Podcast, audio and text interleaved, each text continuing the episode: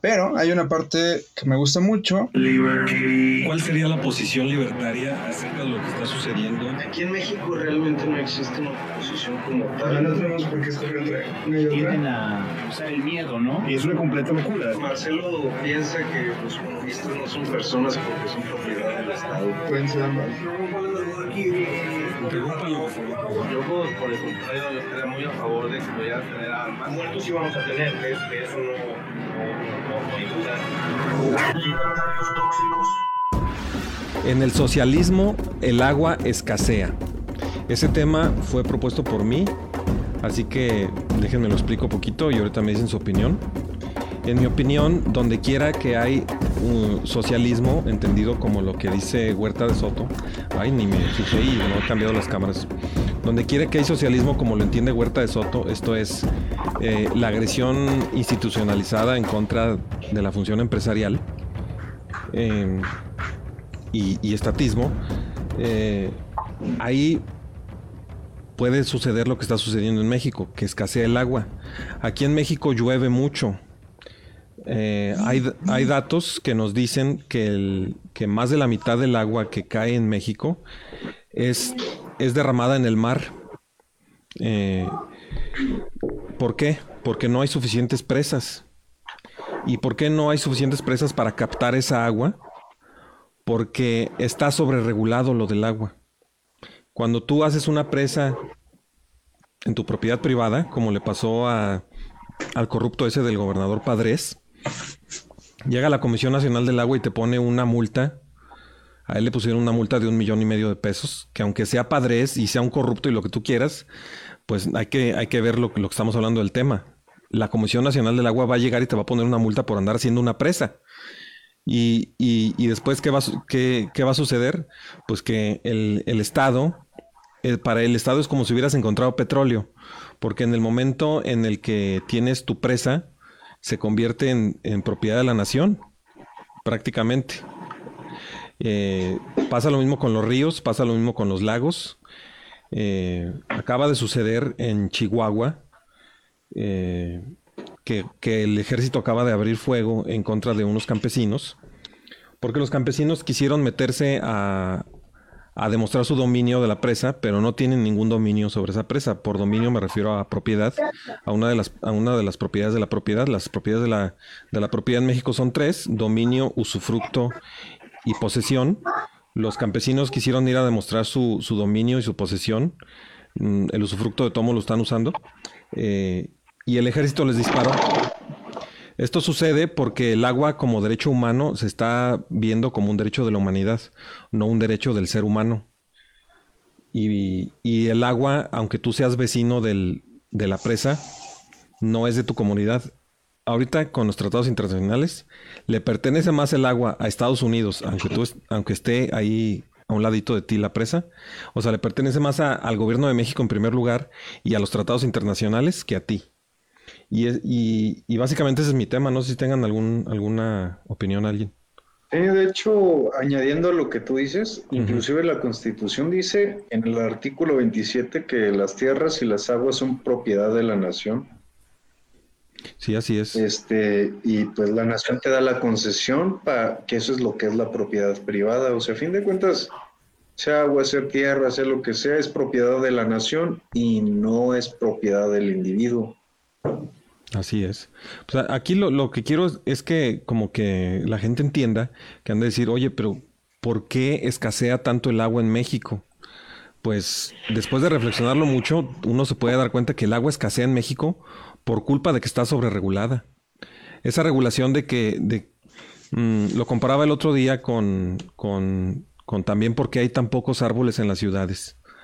En el momento en que tú decides sembrar un árbol en tu terreno, en tu casa, realmente estás invitando a que Drácula entre a tu casa. O sea, Drácula, no, no sé si leyeron Drácula, pero para que entrara Drácula a una casa, o no me acuerdo si hicieron entrevista con el vampiro, pero en una de esas dos, eh, para, que, para que el vampiro pudiera entrar a tu casa, tú lo tenías que invitar la primera vez. Ya las, después, ya las demás veces ya entraba todas las veces que él quisiera.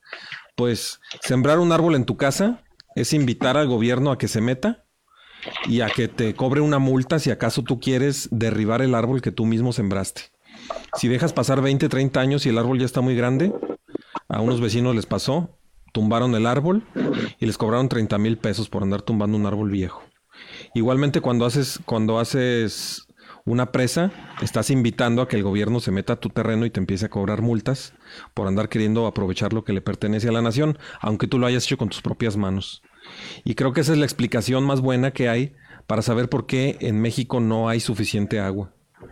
Y básicamente ese es el tema. No sé si se fue demasiado pronto o nadie tiene comentarios o qué onda. Ah. Del agua entra en todo esto de la tragedia de los comunes, porque a fin de cuentas es de todos, pero nadie se hace responsable, entonces se malgasta el agua, esto se contamina, porque a fin de cuentas el que se supone que debe ser responsable de eso es gobierno, y pues ya sabemos que el gobierno no asume la responsabilidad dentro de sus funciones. ¿Por qué? Por corrupción, por falta de presupuesto, falta de interés. Así es. Entonces, cualquier tema que toquemos sobre el agua y sobre el dominio del Estado va a terminar en lo mismo. O sea, es por esas tres cosas por las cuales el Estado va a ser ineficiente administrando cosas tan esenciales como es el agua. Así, ¿tú quieres decir algo, Luis? Ustedes lo que puedo decir de la escasez del agua es que tiene que ver también con la, con la inversión que se hace. Por ejemplo, en Venezuela, como están ahorita en crisis porque, digamos, ahuyentaron toda la inversión privada y nomás dependen del petróleo y el petróleo cayó con esto de la pandemia.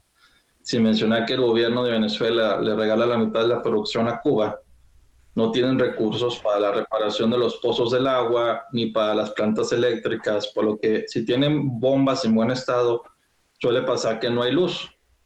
Y si tienen luz, puede que hay bombas en buen estado para bombear el agua. Es un país que está en una zona tropical, debe, no deben tener problemas de agua, pero no la tienen en las casas porque el gobierno no, no le da mantenimiento. Ese es uno de los aspectos. Aquí en México eh, tiene que ver el aspecto de que no tiene un precio de mercado. Incluso el agua tiene esta lógica contraria. Si tú usas mucha agua para la industria, para tu casa o para el comercio, el gobierno tiene tarifas progresivas. Quiere decir que entre más consumes, más vas a pagar. Cuando lo normal es que en el, en el libre mercado es como tú compras por mayoreo, te sale más barato, no más caro. Entonces también es, digamos, eh, muy extraño la, forma en que hacen las cosas.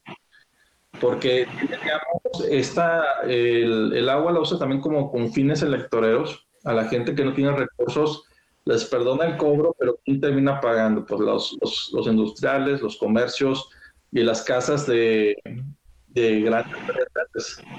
Y es muy extraño este discurso de que hay que sembrar árboles, pero el agua te la vende más cara, o sea, haciendo que el sembrar árboles sea más ruinoso, más costoso.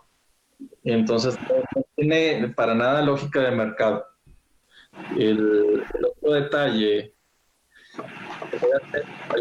no hay capitalismo, ¿qué es lo que va a pasar? Que la gente no va a poder comprar tuberías, no va a poder comprar bombas, no va a tener luz, no va a tener este ni nada parecido. Entonces el agua, la única forma de obtenerla es yendo hasta el pozo, meter la cubeta y ver qué puedes sacar o hasta el río.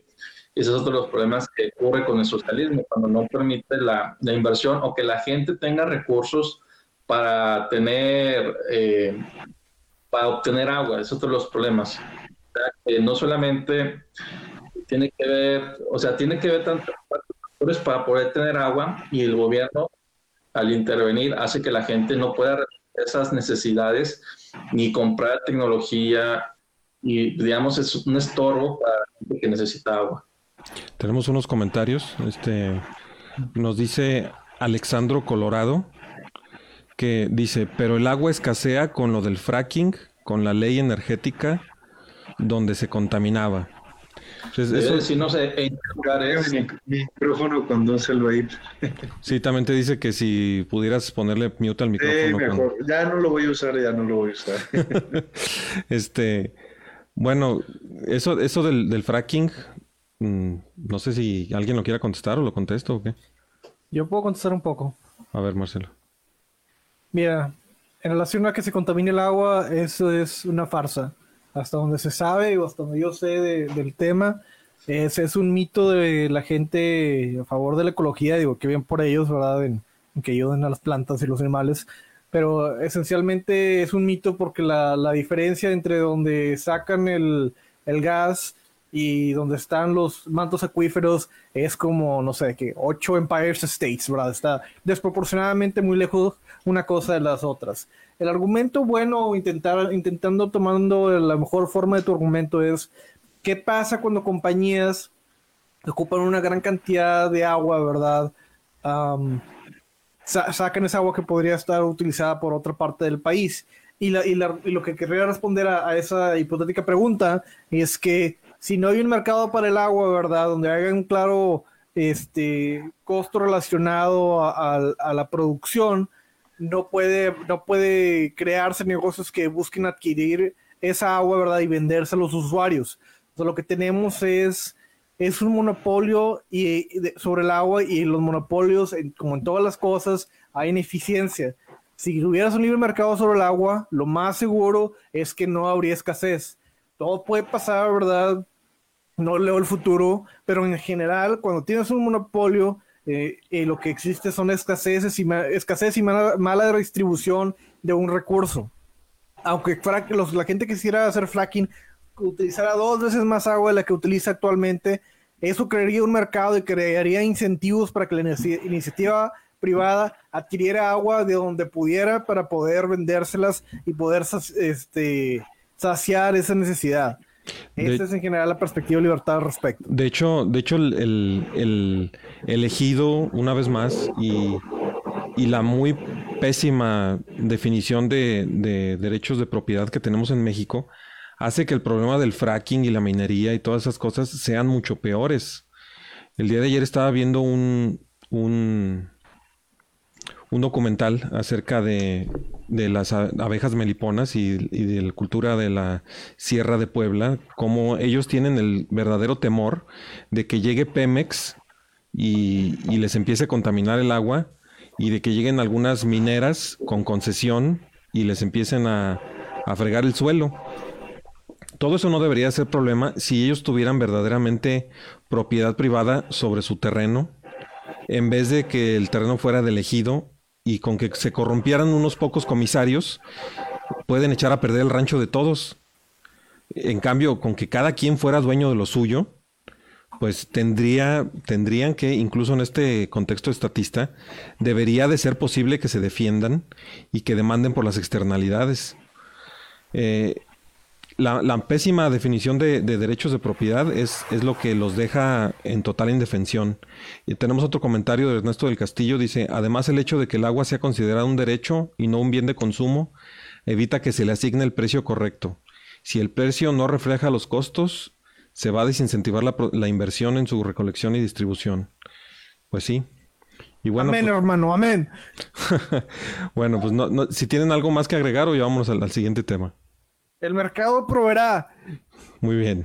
Pero hay una parte que me gusta mucho. ¿Cuál sería la posición libertaria acerca de lo que está sucediendo? Aquí en México realmente no existe una oposición como Ya no tal. tenemos por qué escoger entre una y otra. tienden a usar el miedo, ¿no? Y es una completa locura. Marcelo piensa que los comunistas no son personas porque son propiedad del Estado. Pueden ser ambas. Yo, por el contrario, yo estaría muy a favor de que pudieran tener armas. Muertos sí vamos a tener, que, eso no, no.